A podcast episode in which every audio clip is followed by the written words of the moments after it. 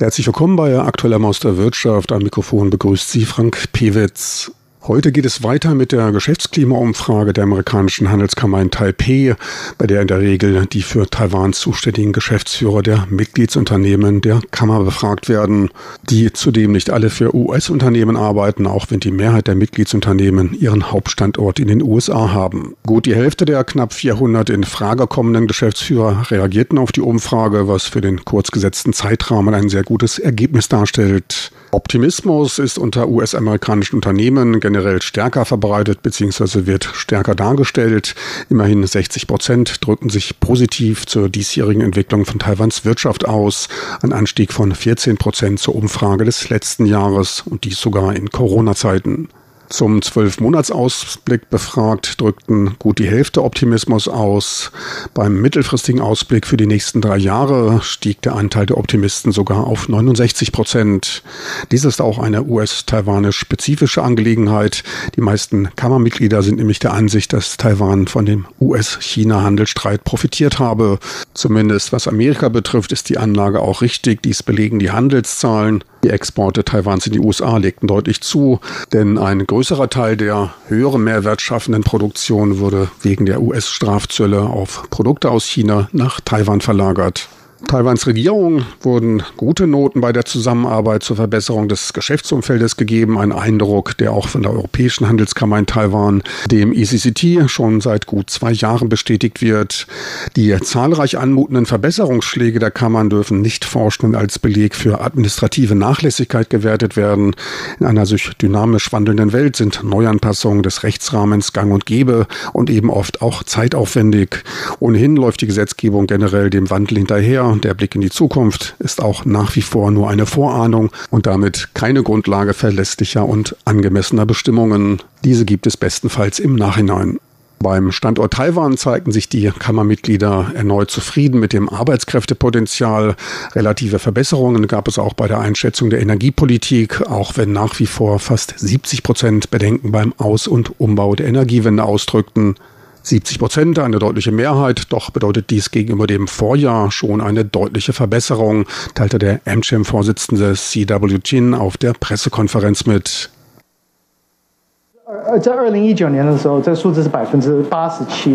Im Jahr 2019 belief sich die Zahl der Skeptiker noch auf 87 Prozent. Jetzt sind es 69 Prozent, ein deutlicher Rückgang, was an den von der Regierung erlassenen Maßnahmen im Solarbereich und der Windenergie lag und diese Zahl in einem Abwärtstrend brachte und von unseren Mitgliedern positiv aufgenommen wurde. Allerdings hat die Energiepolitik schon Einfluss auf die Expansionspläne der Unternehmen. Sollten Zweifel daran aufkommen, sollte es ab 2025 zu einem Ausstieg aus der Atomenergie kommen, gehen wir davon aus, dass sich dies in unseren Umfragen zu den Ausbauplänen der Unternehmen niederschlagen wird. Bei der Energiewende tritt man jetzt in die entscheidende Phase ein. Das erste Offshore-Windkraftwerk ging Ende letzten Jahres in Betrieb. Mehrere Gigawatt an Kapazitäten sollen in den nächsten zwei bis drei Jahren hinzukommen. Bei erfolgreicher Umgestaltung dürfte auch die Zuversicht unter den Unternehmen weiter zunehmen. Gut die Hälfte der befragten Geschäftsführer macht sich über steigende Stromkosten Gedanken, die hier in Taiwan allerdings auf einem sehr niedrigen Niveau liegen, welches Stromeinsparungen nicht zwingend macht und teils auch aus Kostengründen den Einsatz von effizienter Technologie hemmt oder sogar verhindert. Höhere Strompreise dürften für Taiwan daher mehr Chancen als Risiken bieten und den technologischen Wandel hin zu einer effizienteren Produktion beschleunigen. Natürlich erfordert dies auch einige Anstrengungen, doch andere Länder sind bereits stärker dabei dabei. Taiwan dürfte in den nächsten paar Jahren diesem Trend verstärkt folgen und aufschließen. Der Mensch ist bei Herausforderungen einfach leistungsfähiger. Zudem sind bei einigen Produkten die Marktpotenziale auf internationalen Märkten offensichtlich. Die hier erhältlichen energieeffizientesten Kühlschränke und Klimaanlagen, die stammen in der Regel aus Japan. Ein Segment mit Exportpotenzial, welches von taiwanischen Unternehmen wegen fehlender Binnennachfrage kaum bedient wird. Gespalten zeigten sich die Mitgliedsunternehmen der amerikanischen Handelskammer bei der Bewertung der in den letzten Jahren beschlossenen Bestimmungen bei der Beschäftigungspolitik. Konkret ging es um eine flexiblere Arbeitszeitenregelung, um Überstundenbezahlung und um Urlaubszeiten. In den letzten Jahren gab es einige Veränderungen im Arbeitsrecht, von denen einige Unternehmen betroffen waren. Trotz der nach Protesten gemachten Änderungen empfinden weiterhin 45 Prozent der befragten Unternehmen die neuen Regelungen als nicht ausreichend flexibel und betrachteten die gegenwärtige Gesetzgebung als nicht im Einklang mit den Bedürfnissen unserer Unternehmen stehend. Gut drei Prozent der befragten Unternehmen hatten keine Meinung zu diesem Punkt. Bei gut zwei Prozent fanden die neuen Bestimmungen starke Unterstützung. 15 Prozent begrüßten sie. Gut ein Drittel zeigte sich neutral. Knapp 43 Prozent gaben an, dass diese neuen Maßnahmen nicht förderlich für die Expansion der Unternehmen seien. Zuspruch gab es lediglich von 12 Prozent der Unternehmen. Neutral zeigten sich hier knapp 42 Prozent. Die gegenwärtigen Bestimmungen ziehen laut Ansicht der amerikanischen Handelskammer weiterhin nicht angemessen die Bedürfnisse einer modernen, wissensbasierten Wirtschaft in Betracht und werden damit Innovation verhindern. Das klingt ein wenig nach starker Tobak, doch für die US-Unternehmen läuft es in Taiwan noch ganz rund. Als wichtigster Erfolgsfaktor für die Unternehmen wurde nämlich an erster Stelle Innovation und Herstellung neuer Produkte genannt. Natürlich gab es von Amcham-Seite auch einiges an Lob. Man kann natürlich auch danach fragen, warum unsere Mitglieder dauernd mit ihren Investitionen in Taiwan fortfahren. Was ist hier so gut? Warum wählen sie Taiwan als Standort? Dafür stellten wir den Unternehmen zehn Kriterien zur Auswahl und frugen nach den Vorteilen in Taiwan und dem Lebensumfeld. Darunter sollten sie die wichtigsten fünf Punkte auswählen. Heraus kam dabei nicht ganz überraschend die gute Krankenversorgung, das große Maß an persönlicher Sicherheit für in Taiwan lebende Ausländer, auch die Freundlichkeit gegenüber Ausländern wurde erwähnt und auch die soziale Stabilität und Lebenshaltungskosten wurden als mit die größten Pluspunkte erwähnt.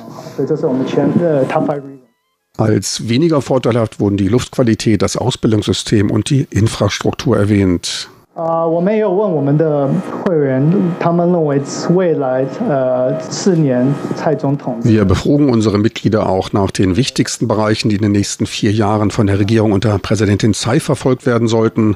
Ganz vorne standen dabei die Beziehungen in der Taiwanstraße, dann der eben erwähnte Energiebereich, arbeitsrechtliche Bestimmungen zur Arbeitszeit und der Überstundenregelung. Ferner ging es um die Beziehungen zwischen Taiwan und den USA und dem Abschluss eines Freihandelsabkommens zwischen beiden Seiten. Weiterer wichtiger Punkt ist die Ausbildung von Fachkräften und auch dafür zu sorgen, dass diese bei den Unternehmen bleiben.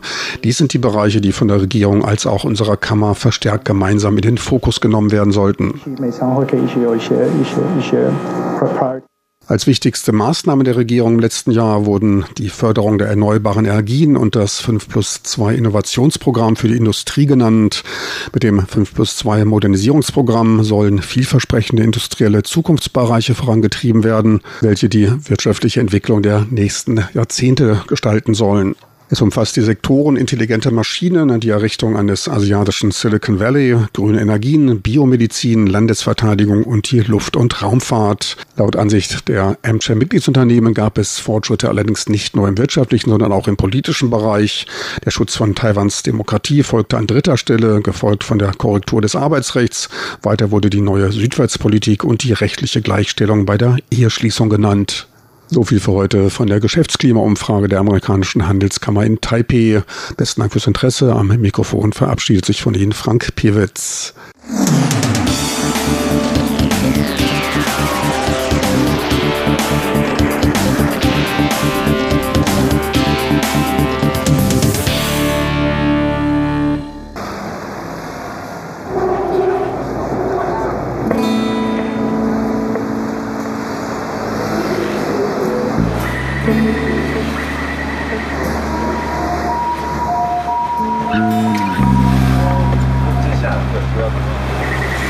Thank you.